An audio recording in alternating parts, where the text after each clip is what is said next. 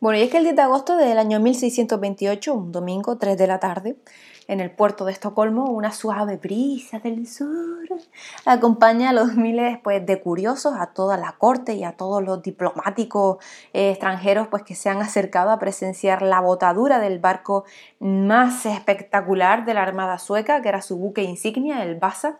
Tenía 64 metros de eslora, 64 cañones de bronce, 30 metros de palo mayor y 700 figuras de adorno, porque además era un barco muy coqueto, ¿no?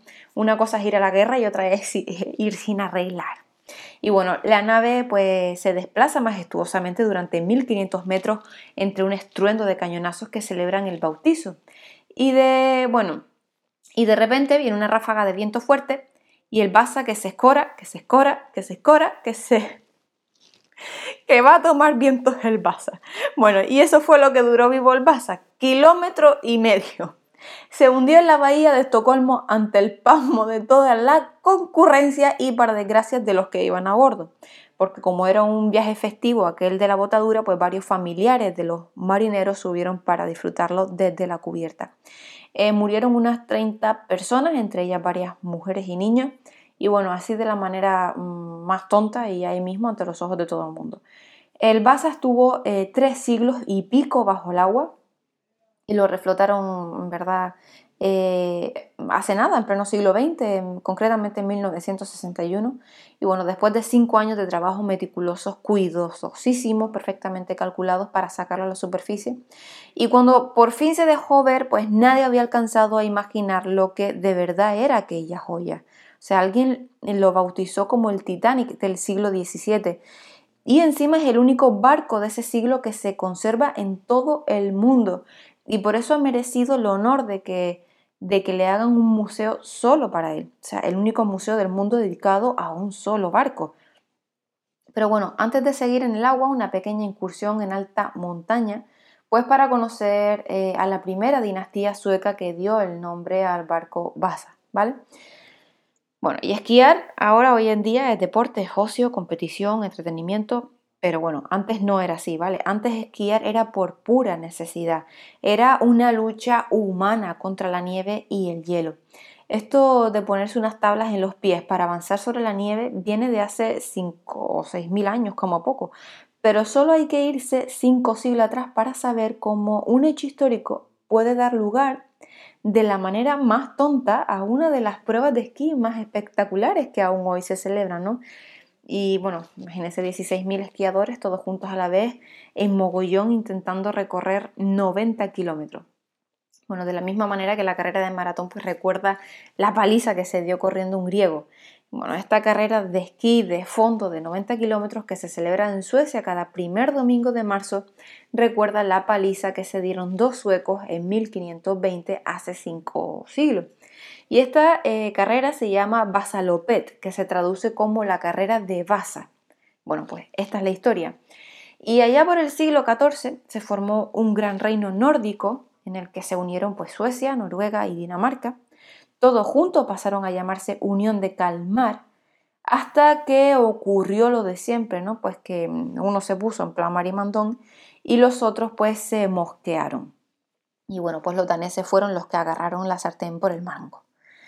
Por tierra de lo que ahora es Suecia había un jovenzuelo, un tanto revoltoso, que se llamaba Gustavo. Gustavo Eriksson, hijo de Erik de la familia de los Vasa. Y Gustavo estaba dispuesto a luchar por para sacudirse a los daneses y recuperar la Suecia independiente. Pero claro, solo no podía. Y entonces intentó que los suecos de una región que se llama Dalecarlia le echaron un cable. Pero los dalecarlianos pues se hicieron los remolones, ¿no? No tenían cuerpo de bronca y le dijeron, eh, mira Gustavo, que no, que te dejes de lío, que los daneses son muy brutos, que no nos gustan. Y bueno, Gustavo se quedó solo ante el peligro y dada su fama de revolucionario, pues los daneses se fueron a por él. O sea, no le quedó otra que hacer el petate y salir por pie. Pero los suecos de Dalecarlia se arrepintieron de haber sido tan cobardes y decidieron pues darle alcance para decirle que sí, que se unían a él para pegarse con los daneses. Era demasiado tarde y bueno, y a ver quién era el listo que lo pillaba porque hacía días que ya se había ido hacia el norte. Buscaron a dos leñadores acostumbrados a ir con tablas sobre la nieve y les encargaron que pusieran todo su esfuerzo en alcanzarlo. Y lo hicieron. Y esa fue la primera carrera de esquí de fondo documentada. Después de recorrer 90 kilómetros sobre los esquí como posesos, alcanzaron a Gustavo en un pueblo llamado Salem. Y bueno, regresó con ellos, se montó la bronca, fueron a la guerra y dos años después nacía la Suecia independiente con Gustavo como su primer rey. Y ese fue Gustavo I de Suecia, el tipo que inauguró la dinastía de los Vasa. Y por eso Suecia conmemora cada año el carrerón con esquíes que se dieron los dos leñadores para alcanzar el que acabaría siendo su rey. Y bueno, de ahí que la carrera tenga 90 kilómetros y de ahí que parta del mismo lugar donde encontraron a Gustavo, en Salem, y termine en el mismo sitio de donde salieron los dos fondistas, en Mora. Y bueno, y ahora volvemos al agua. Bueno, ya se entiende mejor por qué el barco más espectacular que había construido la Armada sueca llevaba el nombre de Vasa.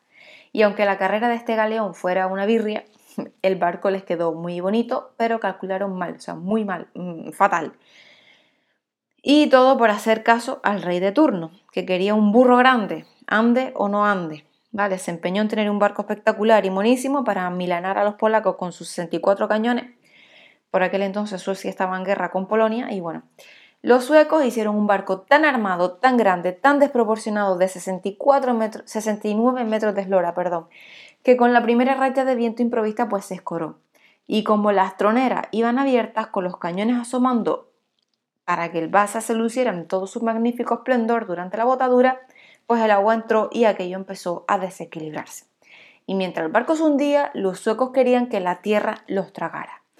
Eh, y bueno, mientras pues los polacos estaban revolcados de la risa, ¿no? Se abrió una investigación pues para ver qué había pasado.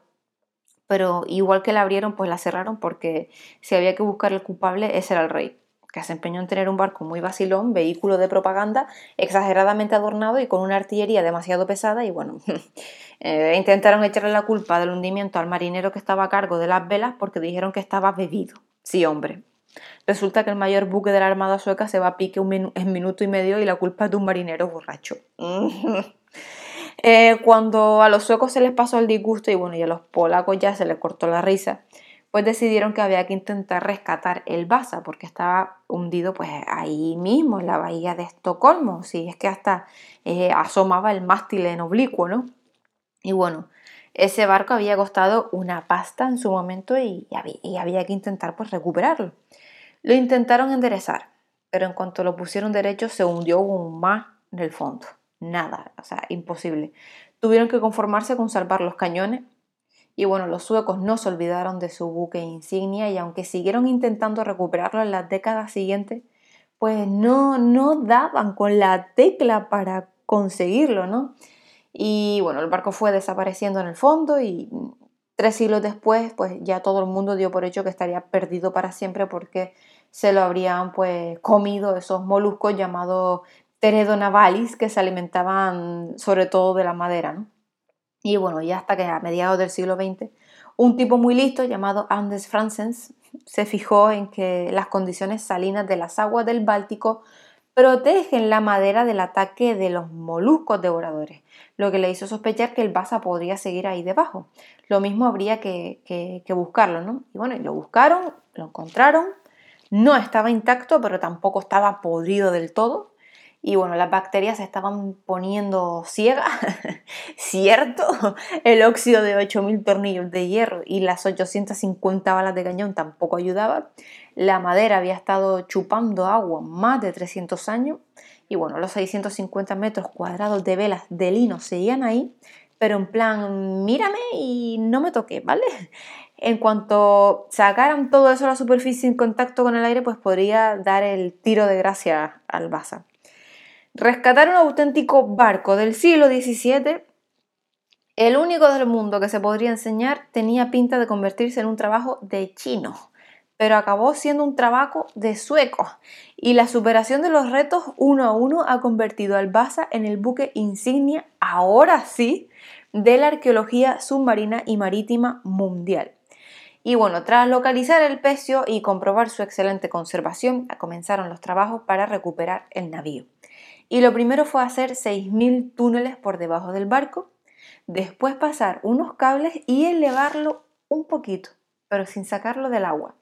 Y bueno, las reparaciones del casco se hicieron bajo, eh, bajo el agua durante años, desmontando para volver a montar, separando las 700 figuras de adorno del casco, la cubierta para volverla a acoplar luego, limpiando el óxido, recuperando 4 kilómetros de cuerda, 650 metros cuadrados de vela, sacando los 40.000 objetos que aún escondía en sus tripas y cuando todo estuvo listo, a las 9 de la mañana del 24 de abril del año 1961, 333 años después de haberse hundido en la bahía de Estocolmo, emergía el Vasa ante miles de personas boquiabiertas y pues con los ojos como platos. Ese que escucharon del fondo es Angu. Y yo por mucho que intente editar el audio, su ladrido no va a salir de él. Lo siento mucho por eso, pero bueno, eh, seguimos. Pues sí, la verdad es que vino que ni pintado, ¿no? Porque estaban miles de personas porque abiertas y con los ojos como plato y se escuchó wow. Pues sí, y se oyó el ulala, ¿no? De, de la sorpresa, porque claro, era, es majestuoso, ¿vale? Y bueno, pues aún todavía quedaba lo peor. ¿Qué pasa? Que la madera del basa había estado chupando agua, empapándose durante tres siglos, y en cuanto el líquido se fuera evaporando al contacto con el aire, pues la madera iba a empezar a encogerse y a agrietarse. Entonces, lo que hicieron fue eh, inyectar una cera sintética que muy poquito a poco fue sustituyendo al agua. Y bueno, y tan poquito a poco fue porque el proceso de secado duró 18 años, ¿vale? Y de, bueno, después de tanto esfuerzo, de tanta lucha y de tanto éxito, estaba claro que el Basa se merecía su propio museo. Y ahí está, en Estocolmo, el único museo del mundo para un solo barco, porque ese barco es el único de su especie y de su, de su época que se conserva. Un triunfo sin parangón de la arqueología subacuática, porque los suecos tienen el mismo arte para montarte un barco del siglo XVII como para venderte un armario desmontado y allá te las apañes con una llave Allen. Está claro que porque ellos fueron precisamente los suecos los que inventaron IKEA. ¿Mm? Espero que les haya gustado esta anécdota, es un poco distinta a lo que normalmente suelo hacer, pero bueno, la historia se merecía eh, este, este, este, este, este, audio y, este vídeo y este todo, ¿no? Eh, pues nada, un saludo y nos vemos mañana. Hasta luego.